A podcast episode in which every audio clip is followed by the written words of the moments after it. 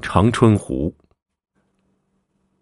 长春湖的湖东沿儿有一条长长的岭杠子，从远处瞅去，弯弯曲曲的，像条乌哨蛇，所以当地人就管它叫乌哨岭。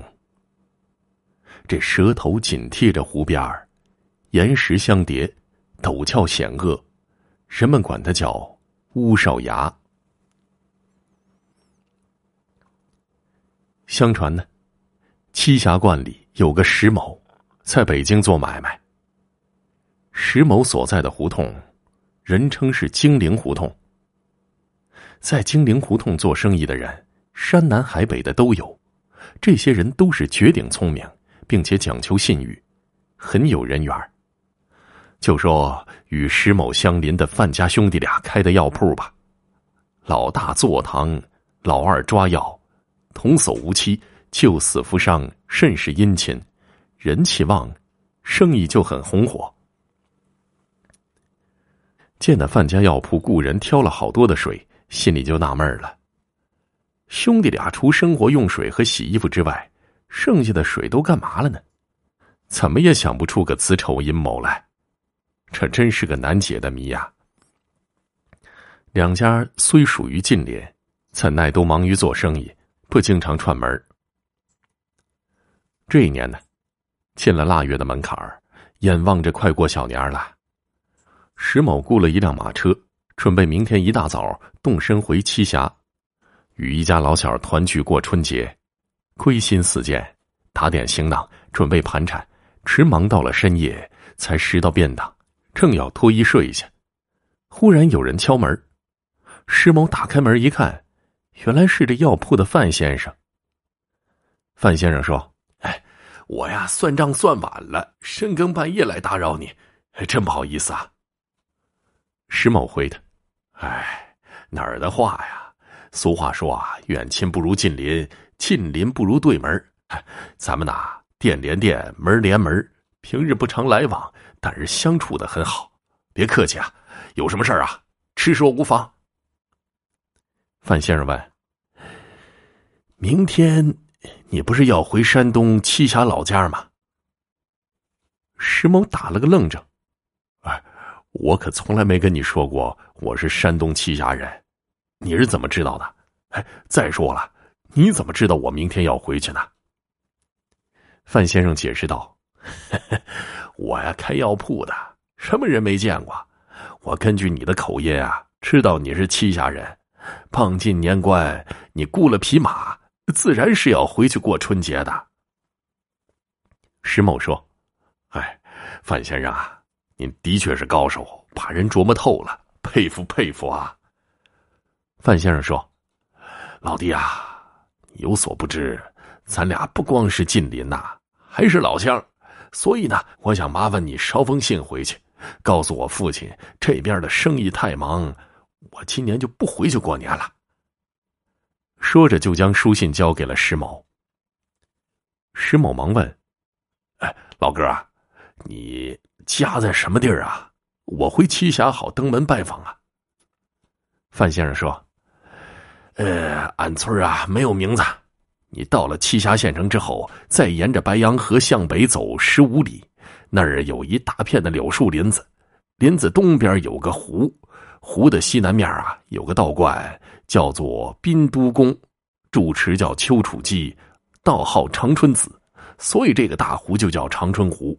长春湖的东沿有个陡峭的石崖，你就冲着石崖大声说：“乌少牙把门开，大饭二饭捎信来。”连说上三遍，自会有人前来迎接你。有道是：“千里不烧针，烧针累死人。”家父自会酬谢你的。石某说：“哎，区区小事儿，何须酬谢？你呀，尽管放心，我保证将书信送到贵府。”第二天一早，石某赶着马车出了城，沿着官道直奔胶东。数日之后，石某来到了栖霞地界大老远就看到了方山，他的家乡就在方山西面真想打马回家与亲人团聚，改日再去乌哨衙。转念一想呢，这么做有失诺言，有失范先生所托，还是先送书信为好啊。于是呢，直接来到了县城，而后沿着白杨河向下游走去。约嘛走了十余里，果然看到一大片的柳树林子，林子东边有个大湖，不用问，这就是长春湖了。范先生的家就在这附近。石某下了马车，朝着石崖大声的说：“吴少牙，把门开，大贩、二贩捎信来。”连说了三遍。只听长春湖哗啦一声不见了，眼前出现了一个老大的村庄，庄里全是青砖瓦舍，并且有街市，好多的商号，人们来来往往，十分热闹。这时候，有两个小童搀扶着一位老人走了过来，但见这老人童颜鹤发，是有五缕银须，面相甚是富态。石某朝老者深施一礼，然后问。您可是范老前辈啊？老者捋着胡须笑道：“ 正是老夫。”石某将信交给了范老爷子，想要就此告辞了。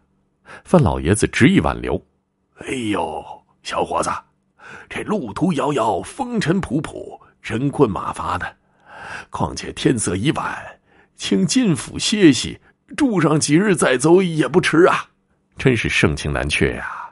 石某只好从命了。当下，范老爷子领着石某过街市，穿竹林，来到一处深宅大院。但见楼阁错落有致，雕梁画栋，好不气派；奇花异草，馨香扑鼻。石某暗暗称奇。石某在府上住了两天，吃的尽是山珍海味，喝的全是琼浆玉液。第三天早上。石某说什么也要回观里。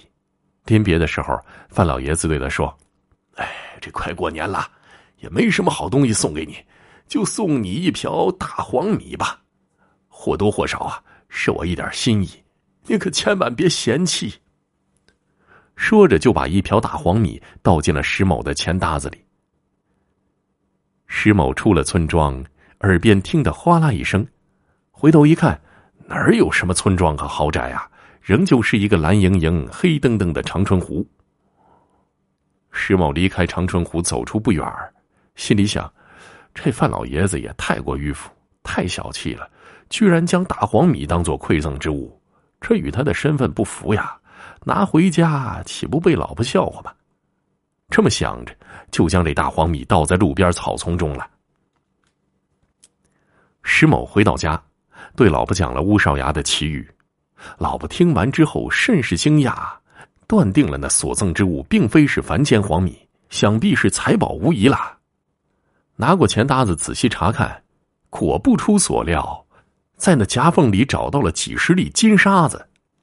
老婆将他好一顿埋怨，石某安慰道：“咱就该着发这么点小财，替人捎封书信呐，有这样的酬谢也该知足了。人家范先生讲究信誉。”说话算话，这不提范先生则已，一提就想起在京城的一件怪事就跟他老婆如实说了。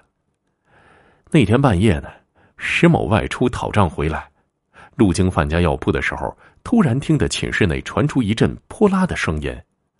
当时他是暗自揣摩，大概是兄弟俩在洗澡。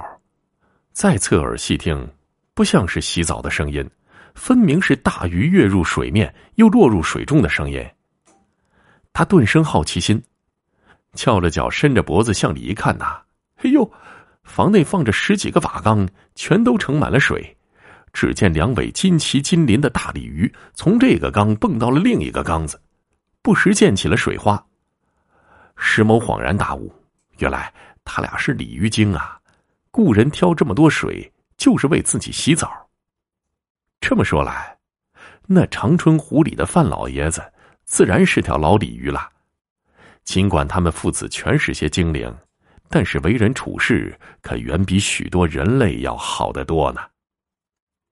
老婆也有同感，嗨，你说的没错，像范家父子这样的精灵啊，值得咱们常来常往的。